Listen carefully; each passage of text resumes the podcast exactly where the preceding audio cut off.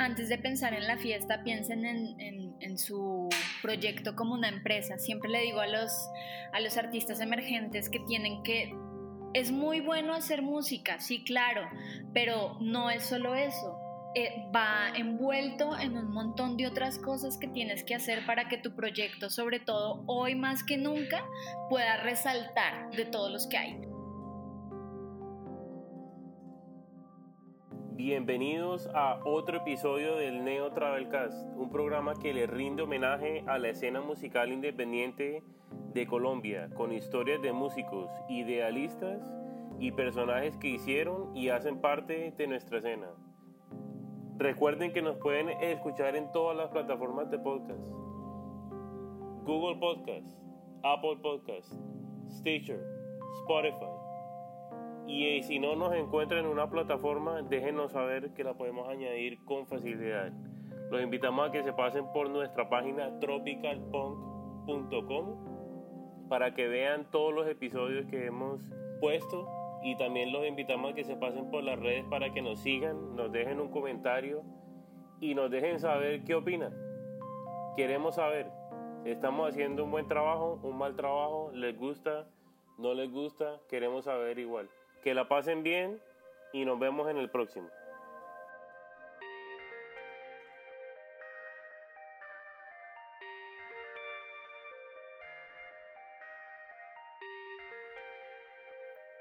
Bueno, en este nuevo episodio del Neo Travel Cast estamos con una gran amiga, eh, con Connie Fuentes. Ella es una tour manager y también hace eventos y un sinnúmero de de cosas en México y pues em, he tenido ganas de, hablar con ella y de explorar un poquito más el tema de, del management y lo que significa ser un tour manager. Entonces, em, gracias Connie por estar aquí. ¿Cómo estás?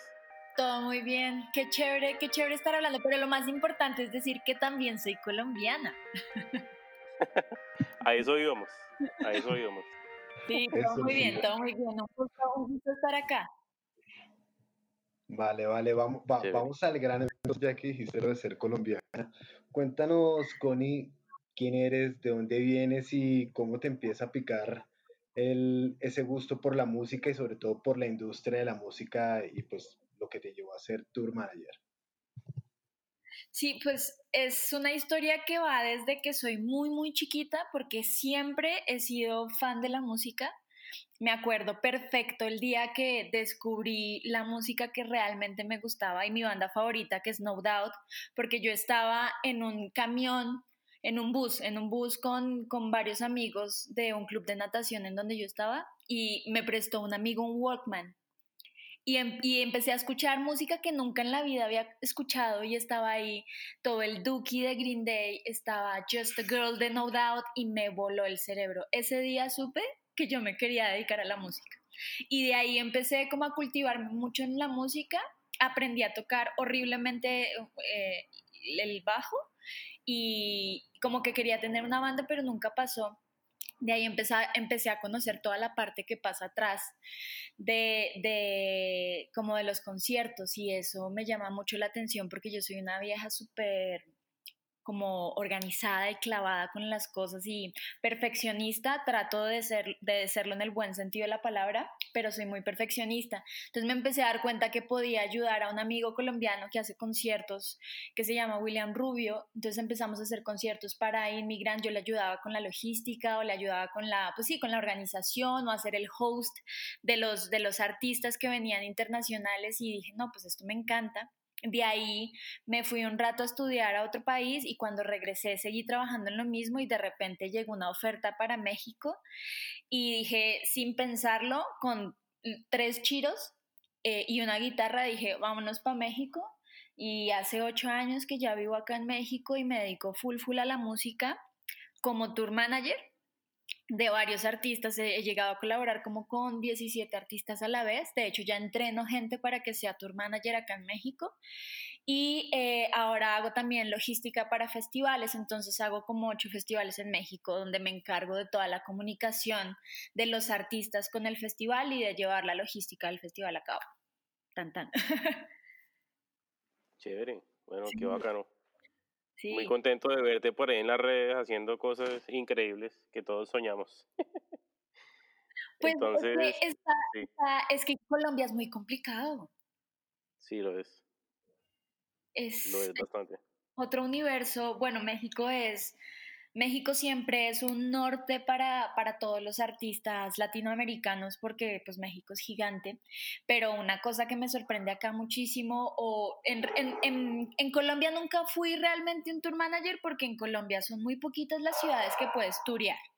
Entonces empecé a, eh, cuando llegué a México dije, ok, o sea, aquí se pueden turear. He tenido años donde tengo 50, 60 shows y no he repetido una ciudad sin salir del país. Eso es impresionante. Bueno, y hablando de eso, de pronto eh, yo creo que hay muchas dudas, eh, o bueno, para los que no saben, ¿cuál es la, la diferencia entre un manager y un tour manager? Bueno, eh, los dos somos como la mamá o el papá del artista, siempre lo digo, pero uno se encarga de ser la mamá o el papá durante la gira de conciertos, durante el tour del artista. Y el otro, que es el manager, es esta persona que es la cabeza que se encarga de generar estrategias de crecimiento, eh, de administración, como que agarra a un artista y dice, ok, te visualizo acá, entonces vamos a, trazar una línea de tiempo y vamos a ver qué necesitamos para que tú en cinco años estés haciendo tal venue o estés sonando en tal radio o tengas dos discos o que tengas una disquera o no. Ese es el manager. Y el tour manager es la persona que, que contrata, ya puede ser el artista o puede ser el manager o puede ser, hay veces la disquera también te puede contratar, donde te dice, miren, ahí viene todo este tour de X artista y pues nada, aquí está la plata con la que tenemos, aquí están los contactos de los promotores, el contacto del artista, dele. Y tú te encargas de hacer toda la organización, toda la compra de vuelos, toda la comunicación con el, artista, eh, con el artista y con el promotor y con el equipo de trabajo, con el staff del artista. Eres como el jefe del barco en el tour. Esas son las dos funciones, las dos labores, pues. Y Connie, ¿cuál es la diferencia entre yo hacerlo, yo tengo una banda, soy una banda muy grande, y entre, ¿cuál es la diferencia entre contratar un tour manager y hacerlo yo solito con mis manos? Pues lo puedes hacer con tus manos. El problema no es un problema realmente. Hay muchas, muchos artistas que son muy buenos haciéndolo, se les da mucho la organización y, son, y se pueden enfocar pero mi opinión personal es que no debería pasar. A medida que un artista va creciendo, sí creo que es importante que vayan teniendo la ayuda de alguien más que les ayude, que les permita ser solo artistas en el momento en que lo deban ser, que yo creo que el momento donde deben ser más artistas es encima de un escenario sin estar preocupados de qué está pasando en la taquilla, si se está vendiendo la merch o no, si cancelaron el vuelo el día siguiente. Entonces sí, claro, claro que lo puedes hacer como artista, puedes empezar a hacer tour manager o un manager también puede ser el tour manager pero a medida que va creciendo el artista, es importante crecer el equipo de trabajo también. Un manager también con el tiempo no va a tener, no va a tener cabeza para, para organizar un tour. Ahorita con el artista más grande con el que yo trabajo, por ejemplo, somos un production manager, un press manager, un manager, un label manager, o sea, somos un equipo de gente muy grande y cada quien todo el tiempo está a full de trabajo. Entonces imagínate como si lo hiciera una persona, te vuelves loco.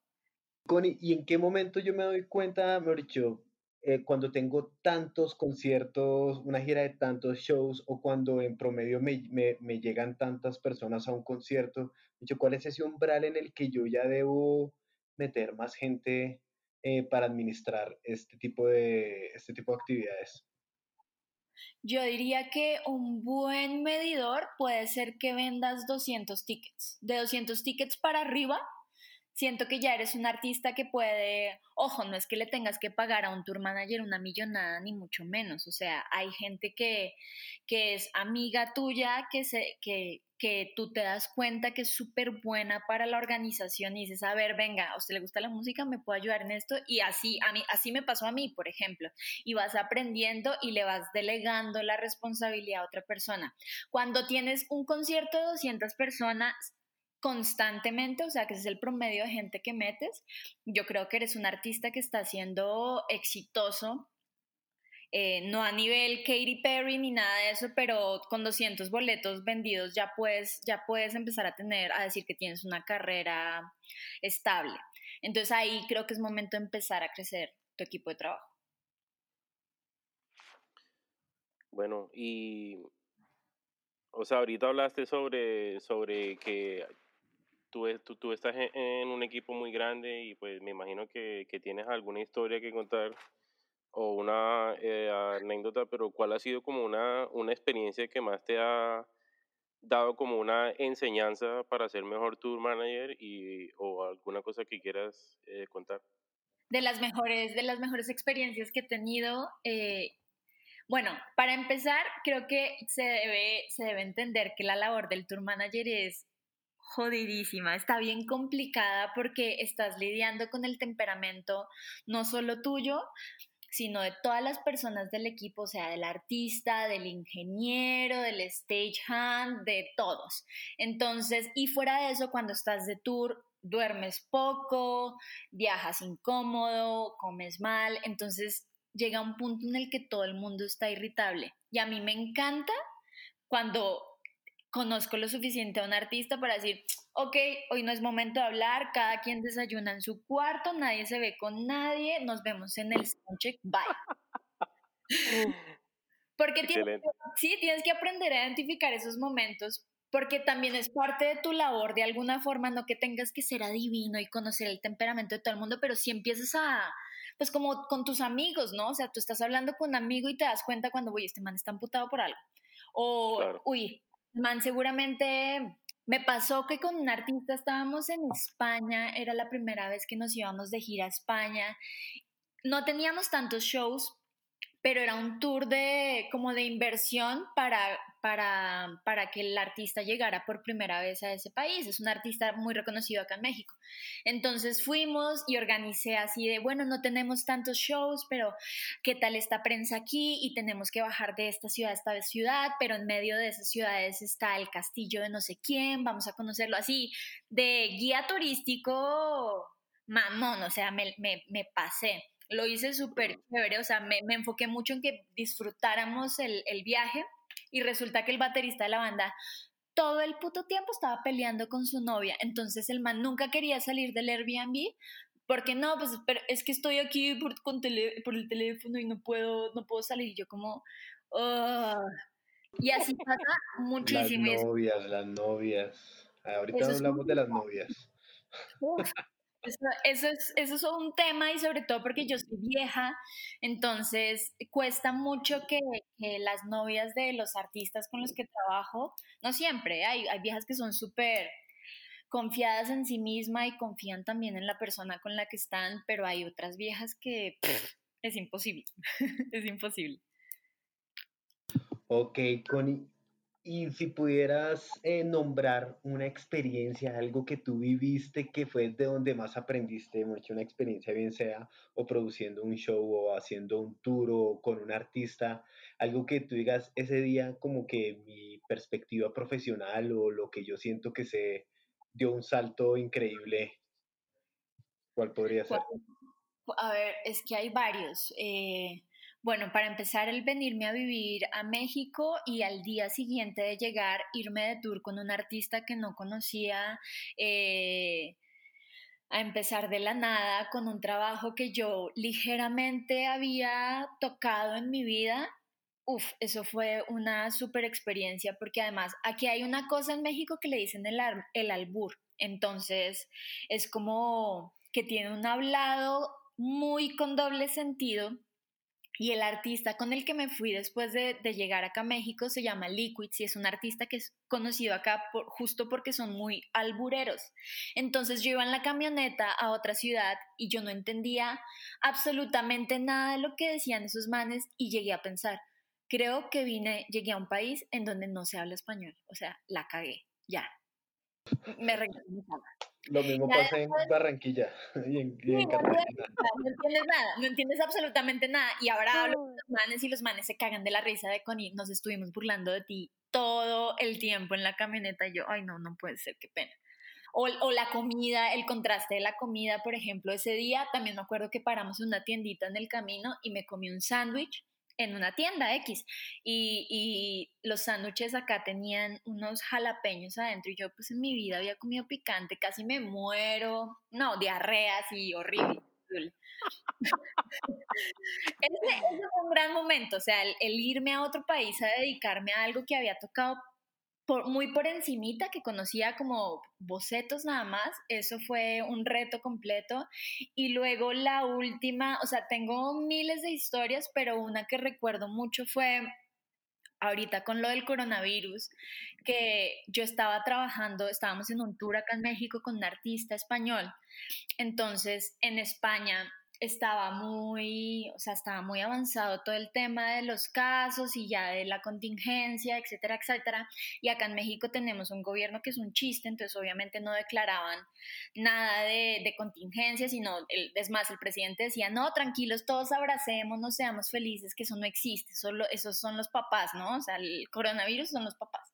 Entonces, em, este, el artista estaba súper preocupado y yo estaba en Tijuana con el artista diciendo, Connie, no voy a salir a show, o sea, no.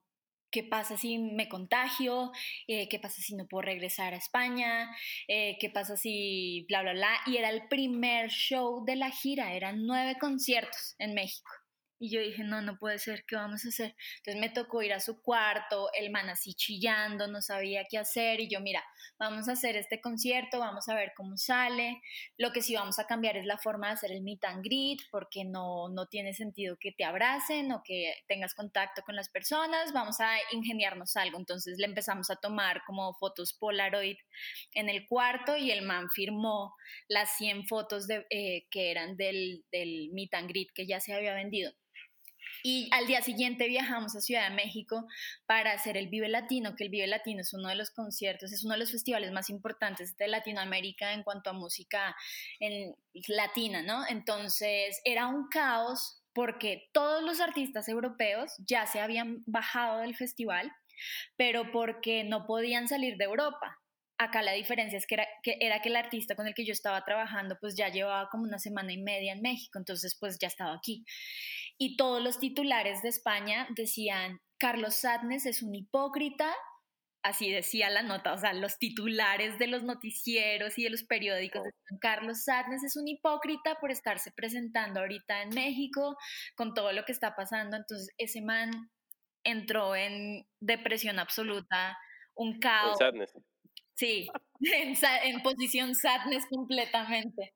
Entonces, ese, ese, fue un reto muy grande porque yo no había vivido la experiencia, uno, de cancelar tantos conciertos, porque tuvimos que cancelar seis, siete, siete conciertos después de ese.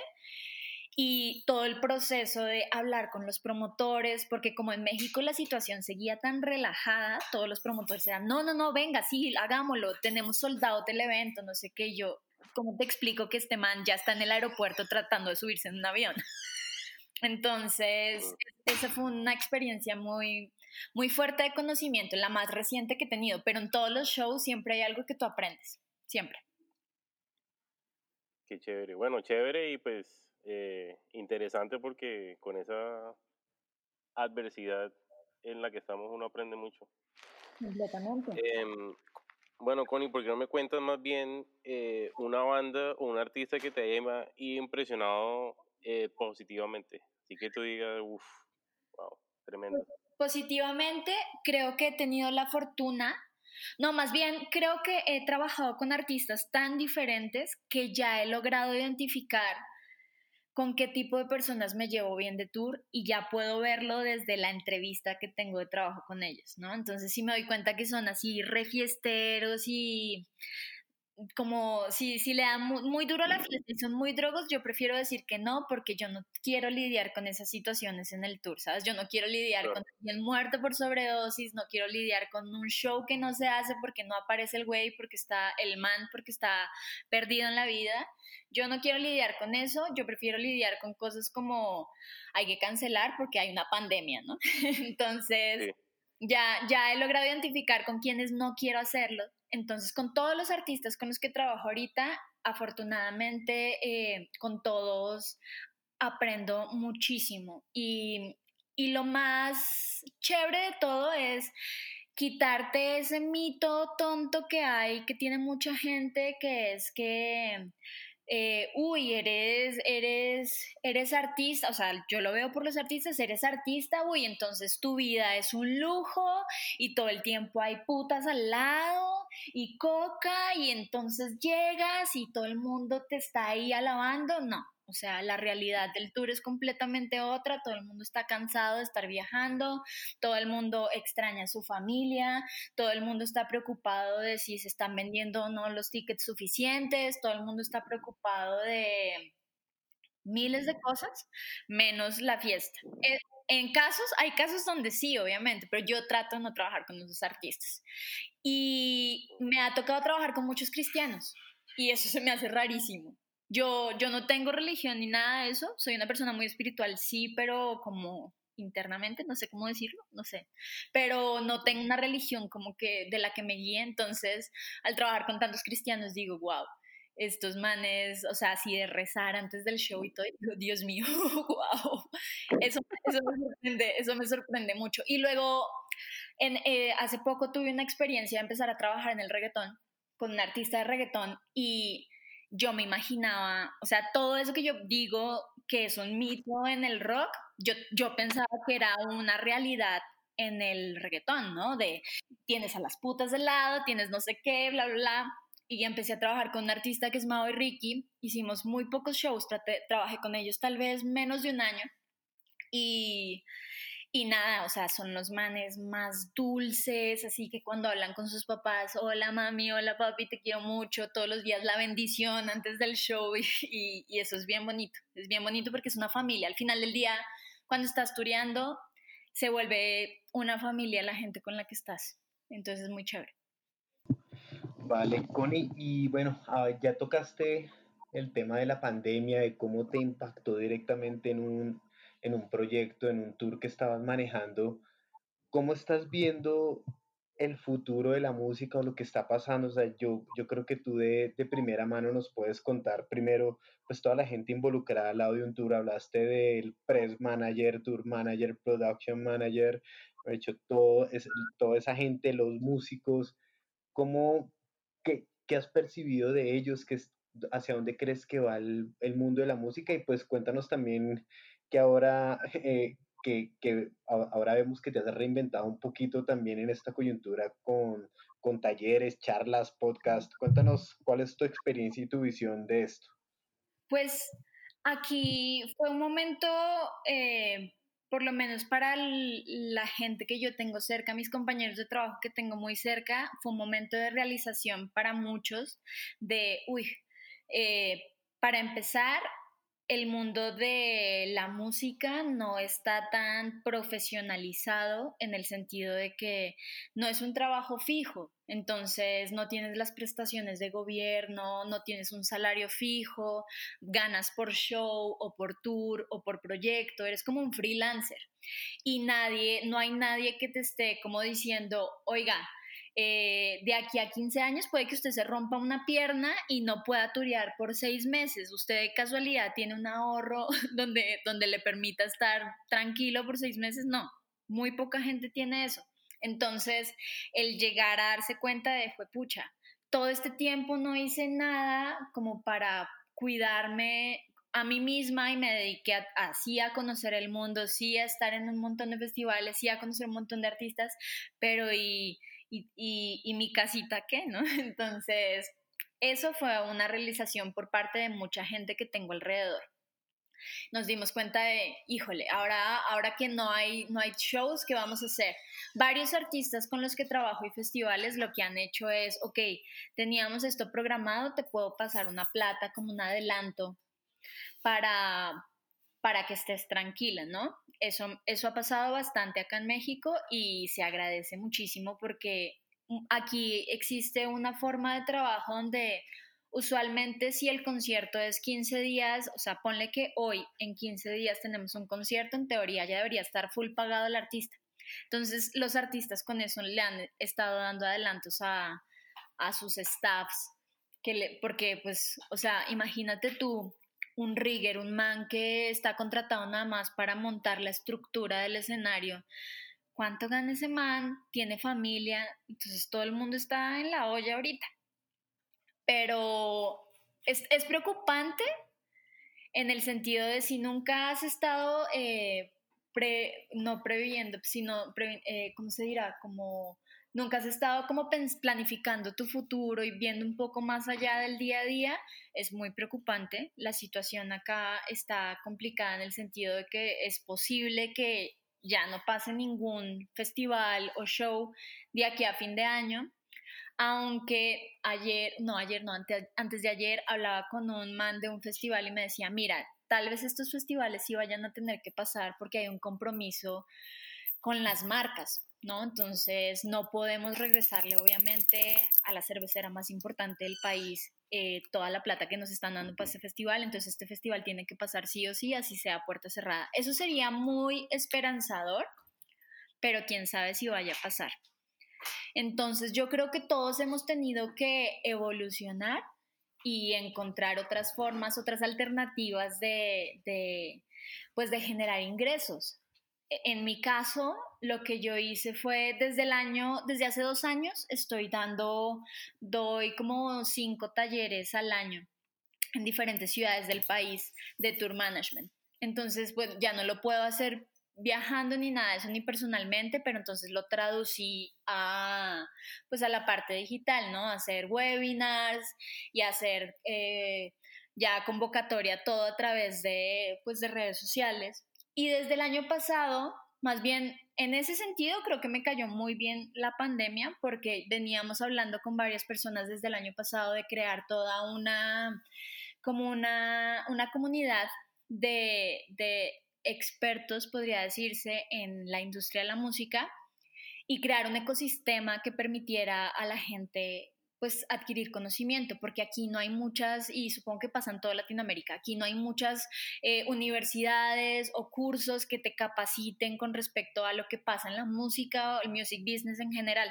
Entonces generamos Tundra. Tundra es una, es una empresa que se dedica justo a eso, a capacitar a la gente en el music business. Entonces eh, teníamos pensado lanzarlo como a mitad final de este año y dijimos, no, pues empezó la pandemia, mijito, ahorita hágale, ¿no? Y no teníamos nada preparado, pero dijimos, no importa, vamos. Y nos fue muy bien en la primera temporada. Se eh, pagaron el curso como, no sé, como unas 78 personas que nosotros decíamos, hola, o sea, eso es mucha gente. Eh, luego, además, tengo otra empresa que se llama Bingo, que son de asesorías para artistas emergentes, donde pues tú contratas el servicio mío y de Malfi, que es mi socia, que ella, ella tiene una empresa de, relaciones públicas y de medios acá en México muy grande.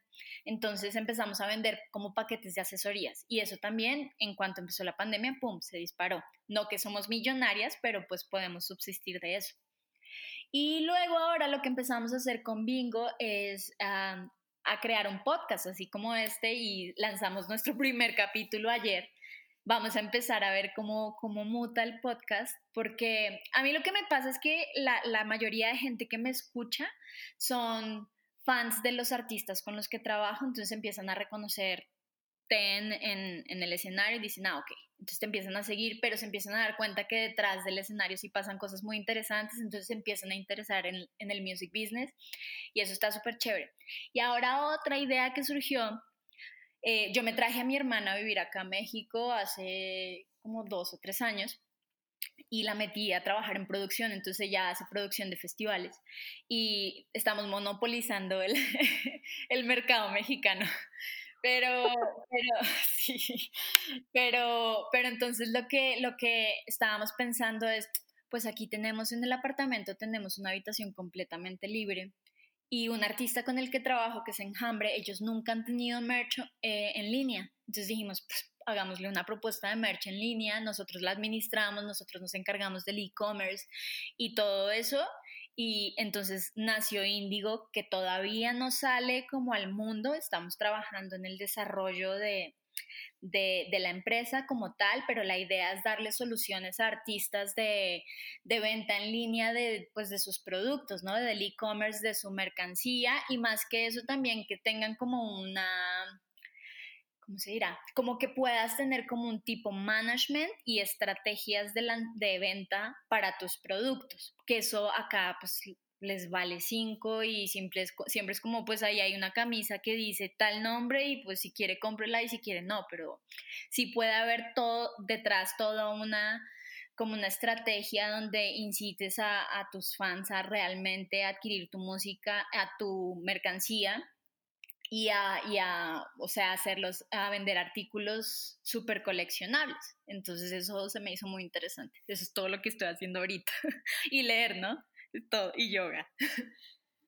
Excelente, Connie. De verdad que muy impresionado con todo lo que haces y, y quiero que los que estén eh, oyendo este episodio que les sirva de ejemplo que la adversidad eh, es una oportunidad para sacar proyectos eh, que tanto estaban ahí como en remojo.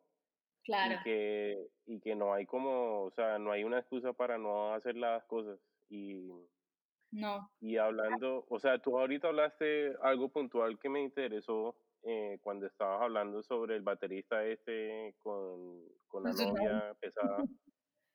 Eh, y me puse a pensar que, pues, o sea, la industria musical en general siempre ha sido como muy machista y siempre ha sido muy, eh, o sea, cuando habla sobre eso que las putas y que, la, y que las viejas y toda esa vaina, o sea, ¿cómo ha sido, cómo ha sido navegar esta industria como mujer? Uf, es, es bien complicado, aunque me alegra decir que cada vez veo más mujeres en esto cuando, cuando yo llegué a México, ni siquiera se, se conocía el término, bueno, en la industria independiente no se conocía el término de tour manager. Era un personal manager y un production manager y tan tan no existía la como la cabeza responsable del tour en sí. Entonces, y que llegara una vieja y que fuera de eso fuera extranjera y, pasa mucho que no sé si será en todo lado, pero aquí México es un país muy, muy machista.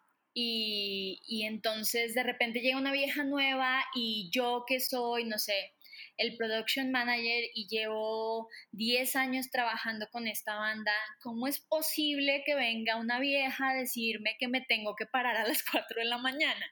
Entonces, sí, sí es un poco pesado, pero eso creo que es muy importante ser líder, tener una tener un carácter muy fuerte, no en el sentido de gritar, no, o de tratar mal a alguien, para nada, pero sí tener un carácter donde la gente vea en ti un apoyo y un líder al cual puedas acudir y sepa esa persona que tú vas a poder guiarlo ante los problemas, no, no que todo lo puedas solucionar tú y que eres un erudito de la vida, no, pero sí que, por ejemplo, entre todos podemos hacer equipo y entre todos podemos trabajar para sacar adelante las cosas. Eso sí es bien importante. Y cada vez veo a más mujeres, lastimosamente, y esto ya es una opinión pues muy personal, hay muchas viejas que quieren entrar como al mundo de, del music business o de, de como de la producción más que nada porque quieren empezar a salir con X o Y persona y a mí eso se me hace horrible porque nada más pienso por viejas como usted, es que a mí se me hace imposible que un promotor en X ciudad me mire a los ojos cuando yo necesito algo. Entonces eso me emputa un poco, pero ni modo, así, así funciona. Es como parte de la cultura y creo que con el tiempo va cambiando. Lo que yo trato de hacer de mi parte es poner mi granito de arena. Yo soy súper estricta conmigo misma, eso sí, cuando estoy de tour, yo es muy raro que me vaya de fiesta con el artista, muy, muy raro, porque para mí lo más importante es que que sí se genere como un respeto hacia mí, ¿sabes? Y si de por sí vivimos en un país machista, pues yo no puedo dar papaya para que se piense algo que no es. Entonces, me cuido mucho en ese sentido y también trato de hacer mucho equipo con, con quien sea hombre que esté al lado mío como production manager. Porque con todos los artistas con los que trabajo funjo como personal manager y, tour manager. Entonces, el que es el production manager, casi siempre es un hombre y hacemos mancuerna. Cuando llego a una ciudad donde es muy, muy machista, o sea, un pueblito, casi siempre es como, oiga, mijo, ayúdeme, vaya y hable con este man porque ya le he dicho mil veces y no va a hacer absolutamente nada hasta que un man con un pene le diga. Entonces ya van y me hacen el favor y todo bien, pero pues te vas acostumbrando y cada vez antes hacía muchísimos, muchísimas rabietas y corajes al respecto, pero ya, ya he aprendido a llevarlo y ya la gente también te va conociendo y como que te vuelves como uno de los chicos, ¿no? One of the boys y eres ya como uno, un, un man más en la gira y dejan de verte como con sexo sino ya eres otra persona, otro ente que está ahí trabajando, un ser humano, sin importar si eres vieja o man. Eso se me hace muy chévere. Eso en cuanto a los, en cuanto a los artistas, ¿no? O sea, en cuanto al equipo de trabajo de los artistas. Ya el tema con promotores es como les digo que se pone muy, muy complicado. Una vez me, me tocó un man, un promotor, eh, pues como hay veces que los promotores son los que rentan las habitaciones del, hotel, el man desde por la tarde así me había dicho, no, es que me encantas, no, es que no sé qué, yo como, ¿qué? A ver, primero tráeme lo del catering que no me lo has puesto, a ver, primero arreglas las luces, primero no sé qué. Y como que en realidad no le hacía, no le paraba bolas al man y como que sí, sí, sí, ya. Y se empezó a poner como más intenso y el man se puso borracho y consiguió la llave de, de mi habitación y a las 4 de la mañana ese man estaba tratando de entrar a mi habitación me, cagué, me cagué del susto, me cagué, me cagué del susto. Y pues estaba en la, habitación como a la, en la habitación del lado estaba uno de los, de los músicos, empezó a escuchar que yo gritaba como loca y salió y, o sea, casi mata al promotor, o sea, casi, sí se fueron a los golpes y fue horrible. Esa ha sido la experiencia más fuerte que he tenido. Increíble, Connie, qué, qué historias me ha hecho detrás de todo esto bello, pues que cuentas de estar en el negocio de la música, hay un montón de, de problemas, dificultades que solo por ser mujer, de hecho, se, se, se, se hacen más evidentes o se, o se, o se, distorsionan un poco. Connie, yo te quiero hacer ahorita eh, seis preguntas muy rápidas como metralleta para que las contestes rápido, que son anécdotas o, o datos curiosos. Por ejemplo, en tu experiencia, ¿cuál de los músicos de una banda es el más problemático? ¿El baterista, el guitarrista, el vocalista, el bajista? El vocalista, ok. ¿Cuál ha sido el pedido más raro que te ha hecho un artista? Eh, eh, un caballito de madera. Disclosure. ok. ¿Algún daño en un hotel o en un bus de un artista que te haya sacado más canas? Eh, en un bus no, pero en un hotel sí, eh, empezaron a tirar los colchones al, por la ventana. Upa, ok. ¿Ha habido algún episodio en el que una novia o una esposa haya desbaratado un show o un tour completo? No, espero que nunca me pase, pero sí me, me pasa constantemente las miradas matadoras de ni te acerques a este man. Y yo, tranquila, que no me interesa. Ok, ¿y has cumplido el sueño de conocer alguna banda gracias a este trabajo? Sí, mucho. Eh, me encanta Paramore y los vi en vivo, tuve la oportunidad de verlos ahí en el escenario, eh, tuve la oportunidad de saludarlos y eso para mí fue súper emocionante. Ahorita también con, vi un, un, show de Gwen Stefani y tuve la oportunidad de hablar con el trompetista de No Doubt y Memoria. Eso me encanta, me encanta, me encanta. Sí, mucho. Ok. Bueno, ¿y cuál es tu disco favorito de Tropical Punk? Híjole, yo creo que El de 69 enfermos.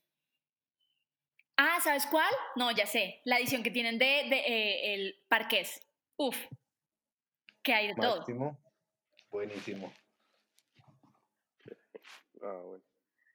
Bueno, Connie, cuéntanos, o sea, ya hemos hablado de varias bandas de México o las han nombrado, pero cuéntame dos bandas de México que tenemos que oír. Que tienen que oír, uf, ok, de pop punk, ya que estamos hablando de Tropical Punk Records, eh, hay una banda que se llama Say Ocean, son unos niños, literal, no tienen más de 26 años, eh, de Guadalajara, lo están haciendo muy, muy bien, traen un proyecto súper fresco. Y obviamente a mis queridos Enjambre, que son el artista más grande con el que trabajo acá, que les dicen que son el José José del rock latinoamericano. Vamos a ver si eso es cierto, entonces escúchenlos a ver qué les parece. Listo, vamos a poner los enlaces para que la gente los escuche. Eh, Connie, yo todavía, y muchas bandas que te oyen, porque este podcast lo oyen bastantes bandas, todavía no pueden, no pueden tener el privilegio de pagar a alguien como tú pero si tú les pudieras dar un consejo en esta, en esta primera etapa mientras están creciendo, antes de llegar a esos 202 tickets que cuentas, ¿cuáles son esas recomendaciones, cinco tips para que administren o manejen muy bien en lo que tiene que ver con los tours o con los conciertos, pues la banda? Sí, buena pregunta. Eh, uno, antes de pensar en la fiesta, piensen en, su proyecto como una empresa. Siempre le digo a los, a los artistas emergentes que tienen que... Es muy bueno hacer música, sí, claro, pero no es solo eso. Eh, va envuelto en un montón de otras cosas que tienes que hacer para que tu proyecto, sobre todo hoy más que nunca, pueda resaltar de todos los que hay.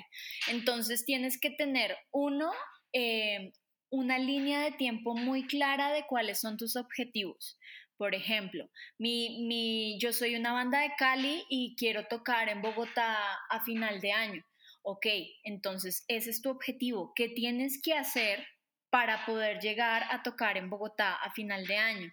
No es solo conseguir el lugar y hacerle promoción, no. Antes de eso tienen que pasar otras cosas que es que por lo menos tienes que tener material musical afuera para que la gente te empiece a escuchar, que tienes que empezar a escribirle a medios para que empiecen a hablar de ti, que tienes que hacer relaciones públicas con otros artistas para que empiece a haber un runruneo de, de, de, de, pues de tu proyecto. Eso es uno, muy importante.